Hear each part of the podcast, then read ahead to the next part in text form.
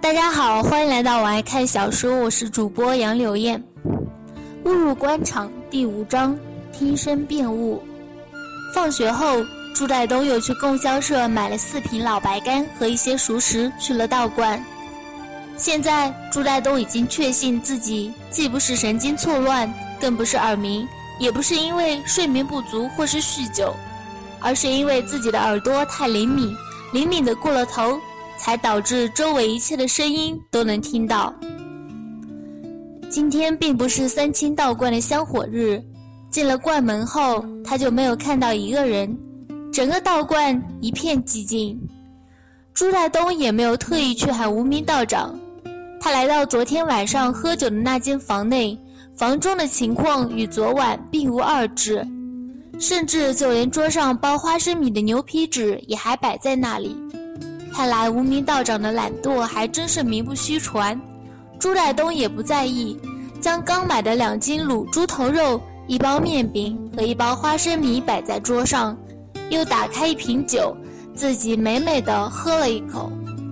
这次虽然还是没有带杯子，但他却带了两双筷子，喝一口酒，加一块猪头肉塞进嘴里，这样的生活能让人将所有的烦恼全部忘却。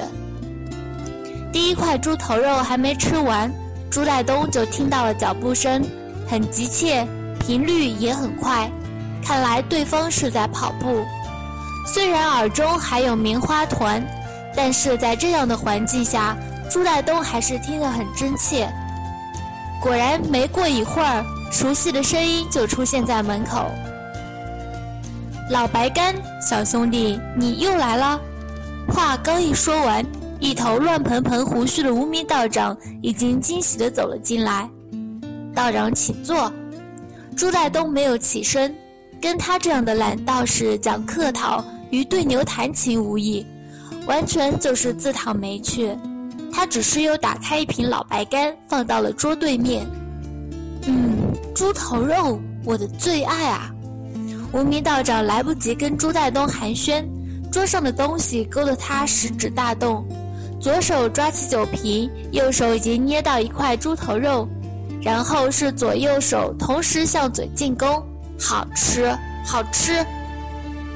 道长，你就不能用筷子夹吗？朱代东摇头苦笑，自己明明摆了双筷子在他面前，可他却视而不见，直接将手就伸到了猪头肉里。拿筷子岂不是太费时间？再说了。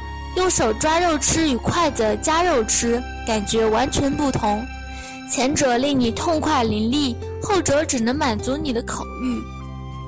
明明是自己懒，却偏偏能说出几分道理来。说话的功夫，无名道长出手不凡，又有数块猪头肉进了他的嘴巴。当然，抓着酒瓶的左手那儿也是不会停下来的。看来以后连熟食也只能准备两份了。朱代东发现，非但不能与无名道长讲客气，而且还不能与他讲道理。好啊，只要你是平均分配，我绝对不会抢你的肉吃。无名道长抓起一把花生米，一粒一粒的往嘴里塞着，也不知道他是不是有特异功能，竟然还能开口讲话，而且还说的这么流利。来，道长，我们走一个。朱太东笑了笑，拿起自己的酒瓶与无名道长的酒瓶碰了碰。今天朱太东买了四瓶酒，与无名道长每人两瓶。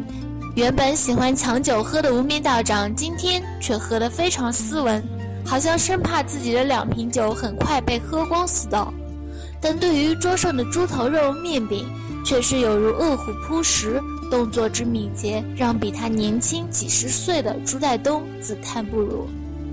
食物朱代东吃的很少，他很喜欢无名道长在一起喝酒时无拘无束的气氛，对于能吃到多少东西却不在意。对着无名道长，朱代东可以随心所欲地说话，不用担心对方会不会认真听，也不用担心他会讥讽、嘲笑。在无名道长眼中，天大地大不如桌上的酒肉大。这两天，朱代东也发现了无名道长恐怕是过着饥一顿饱一顿的生活。他如此懒散，要是有几个钱，恐怕也会去买酒，绝对不会管肚子是否饥肠辘辘。自己能帮他一点就帮一点吧。两人喝着酒，聊着天，但都很自觉地不问对方的事。倒是朱赖东有时会发发牢骚，将自己的怨气道出来。无名道长的道法不知如何，但他的口才着实不差。天南地北胡侃，可以几个小时不停地说。而且碰到朱赖东发牢骚，他会很巧妙地用那些奇闻异事引开朱赖东的注意力，变相地开解他。无名道长去过不少地方，见多识广，博闻强记。再加上口才不错，许多奇闻异事让朱代东听得是津津有味。同时，他内心的苦闷也在不知不觉里消失了许多。这也是朱代东喜欢来三清道观的原因。不知不觉，外面天色已黑，而每人两斤老白干也下了肚，而桌上的食物也被消灭得一干二净。当然，这都是无名道长的功劳。朱代东只是一开始动了几筷子，后来就只是偶尔才加一颗花生米。他回去后可以再买吃食，就算饿一顿，明天也能在学校食堂吃一顿。但无名道长却不行，老白干的后劲很大，可是朱代东却觉得传言不实，他一点也没有感觉到。出了三清道观后，他一步，他一路步行走回树木岭中学。而且越走精神越好，用句江湖上的话来说，就是灵台清明。踏着月色，朱大东很享受这样的感觉。自己的脚步声在寂静的深夜传得很远，道路旁边的房屋内时不时的传来鼾声和喋喋的梦呓，远处不知谁家的守夜狗的吠叫声都让他觉得非常温馨。回到宿舍，洗漱完毕之后，朱赖东躺在床上，很快就进入了梦乡。在梦里，他见到了唐小丽，自己牵着她的手走在乡间的小路上，那条路是通向自己的老家。第二天，朱代东起得更早，他昨天晚上之所以那么能睡得那么香，一个原因是因为耳中塞了棉花。另外就是喝了两斤老白干，麻醉了他的神经，令他的感知降低了许多。但到了清晨，酒精早就被吸收，而耳中的棉花团因为重力的作用有点变形，在上方出现了一个小缺口。龙一平和樊明峰的鼾声倒是比昨天要小得多。真正让朱在东醒来的，还是床底下那只该死的老鼠。此刻，它正在吱吱地咬着朱在东的床角。虽然没有爬到床底去看，但是朱在东却很奇异地发现，自己好像能看到那那只老鼠。这是一只拳头大的老鼠，此时它正津津有味地咬着牙床床角，好像这不是木头做的，而是鲜肉制成的一样。这种感觉很奇怪，也很奇妙。老鼠的样子也许是朱大东想象出来的，但它的位置，甚至现在正咬的是床角的哪个角？为了验证自己听到的是否准确，朱代东悄悄拿起枕边的手电筒，轻轻按开后，突然一个翻身，人就趴在了床沿上，然后头往床底探，手手里的电筒的光，往直指自己怀疑的床角。没错。那只老鼠正在兴味盎然地啃着，一道亮光突然射来，让它措手不及，两只眼睛也眯成了一条缝隙，就那么呆呆地与朱代东对视着。啪！朱代东抓起自己床边的鞋子就往老鼠这砸去，可惜他的动作有点慢，老鼠已经反应过来，在他伸手去拿鞋子的时候，他已经窜窜出了宿舍。相信经过这么一下，最近一段时间是不敢再来朱代东的床下捣乱了。经过这么一折腾，朱代东睡意全无。他穿好衣服，爬到床底将鞋子捡回来，到操场锻炼身体去了。出了一身汗后，刘涛才背着手慢悠悠地从教学楼边上走过来。见到朱代东今天又在跑步，他微笑着点了点头。看来自己昨天的那番话起了作用，年轻人能坚持不懈就是可造之才啊！上午朱大东有满满的四节课，原本站一上午腰腿总会有一一阵的酸疼，但是今天朱大东却发现。并没有这样的情况，也许是这两天坚持跑步的原因，到现在还像早上那样精力充沛，浑身有使不完的力气。就算再继续上四节课，恐怕也不会疲倦。下午等放学后，朱代东还是像昨天那样，先去供销社买了四瓶酒、两斤猪头肉、一斤面饼，还有一斤卤香干，然后才慢悠悠地往三清道观走去。还没走到昨天那间厢房，朱代东却听到房内有人，里面不但有呼吸声，而且还有滋滋的饮酒声。他的脑海中很快便闪现出一个人，连忙加紧几步走了过去，发现果然是无名道长。今天的无名道长真可谓是红光满面，而且桌上也不是空无一物，摆着一碟苹果、一碟面饼，还有一碟花生。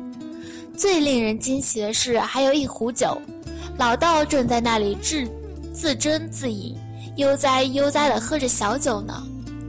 咦，不错呀，生活有了明显改善。朱代东将东西放在桌上，笑呵呵地说道：“那是当然，你也不看看今天是什么日子。”无名道长自鸣得意，抓起酒壶就灌了一口。今天二十号。乡上赶集，怪不得呢。朱代东马上明白了，今天是无名道长的丰收日。三清道观，也就是在每个月逢十的赶集日和初一、十五这几天有些人气，而这几天也是无名道长吃喝不愁的日子。小兄弟，快把你的老白干拿一瓶来，这乡里酿的米酒喝着实在是淡而无味啊。无名道长却没理会朱代东。他的老眼早就盯上了朱代东手中的老白干，给你，老规矩，两瓶。朱代东并没有因为今天无名道长有了收获而扣他的量，将两两瓶老白干推到了他的面前。小兄弟，这米酒是老乡自酿的，你尝尝。无名道长很是大方的将那壶喝得差不多的米酒推到了朱代东面前。还是你留着喝吧，习惯了老白干再去喝米酒，就跟喝水似的。朱爱东摇了摇头，他现在再喝两斤老白干一点事也没有，要是喝米酒的话，至少能喝个十斤八斤的，真的就像是喝水。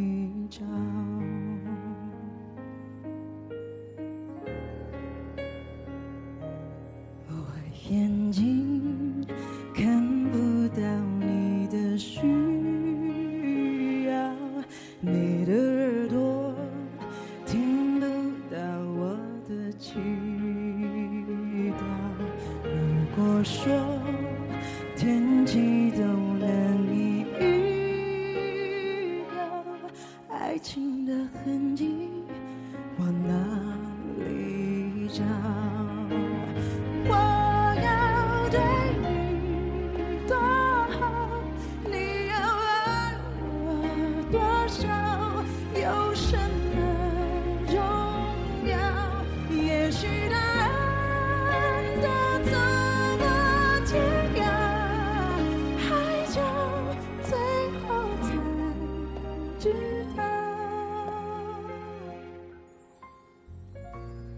听得见你心在跳。